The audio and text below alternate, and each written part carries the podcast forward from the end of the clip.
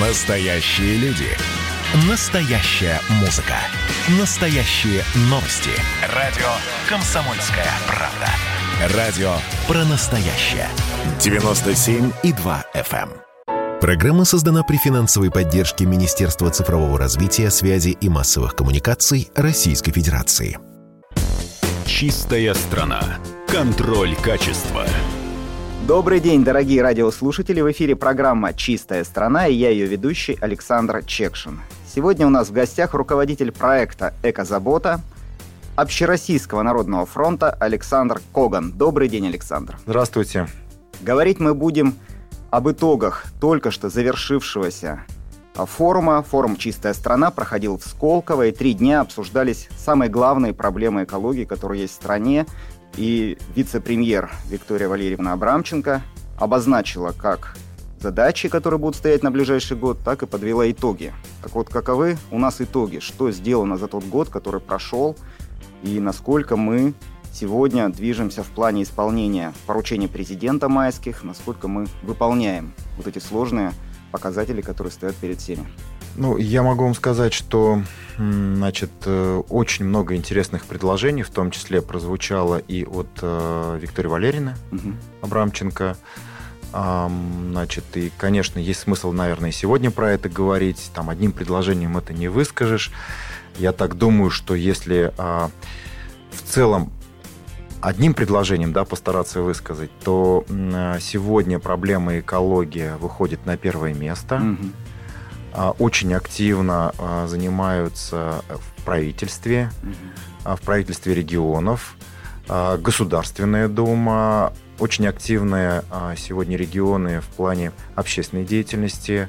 Достаточно много общественников, кто считают сегодня экологию, наверное, а, смыслом своей жизни и считают, что мы, люди, а, должны часто говорить об этом, обсуждать то есть регионы вопросы включились. экологии, общественники, люди включились. Mm-hmm. То есть сейчас это часто уже услышишь в обсуждениях, mm-hmm. поэтому, конечно, вопрос сегодня номер один. Mm-hmm.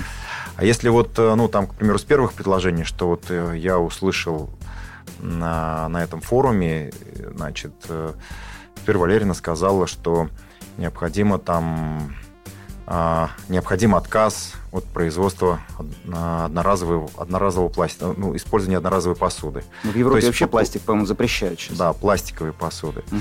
А, я хочу напомнить, на самом деле, мне приятно об этом говорить, что угу. еще в 2019 году мы с вами в этой студии угу. обсуждали предложение, тогда мы опубликовали общественный доклад Общероссийского да. народного фронта да, о ходе реализации угу. там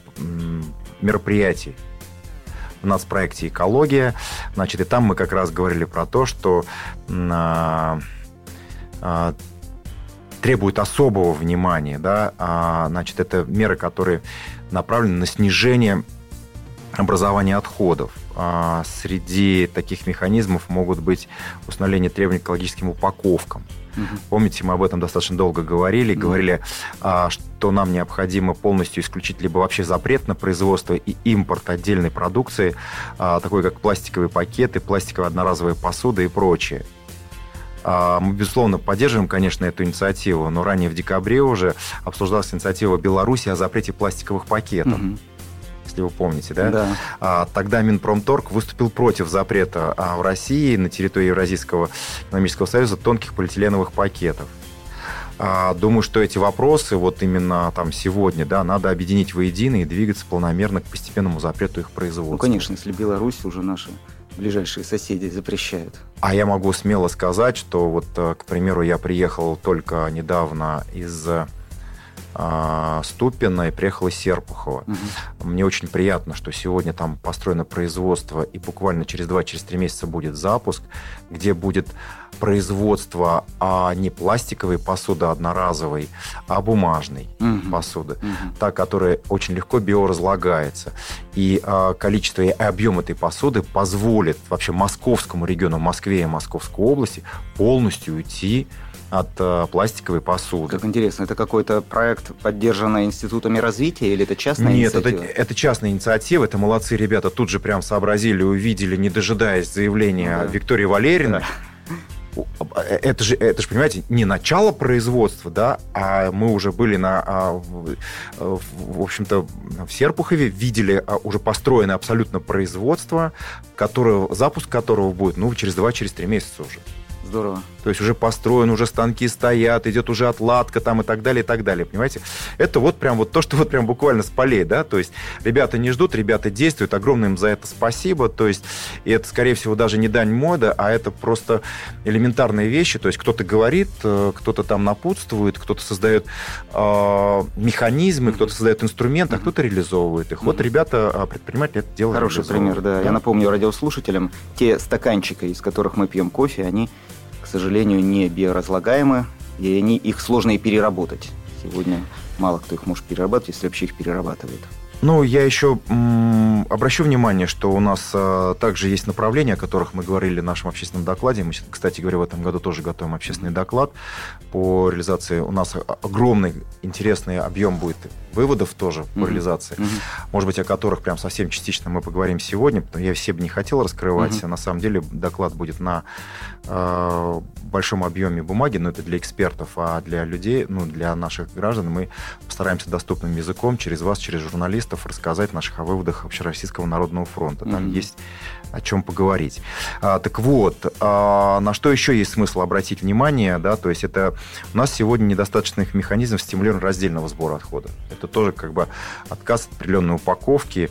И здесь, конечно, а, помните, мы тоже с вами говорили о том, что нам необходимо делать дифференцированные платежи граждан там, где разделяют отходы, там, где не да, разделяют отходы. Да. Сделать это ярко выражено, сделать это при поддержке правительства Российской Федерации и правительств регионов, да, и установить а, специальные механизмы, да, которые будут позволять легко гражданам рассчитывать. Вот если я разделяю, если я не разделяю, какой будет платеж. Экономический стимул, да. Да, это, это, э, это очень важно. Да. Дальше стимулирование использования а, вторсырья для, mm-hmm. для производства продукции. Мы сегодня очень много про это говорим. Говорим экономику замкнутого цикла, говорим о рецикле, много говорим об этом реально, да. А давайте посмотрим, а есть ли сегодня заинтересованность самих производителей угу.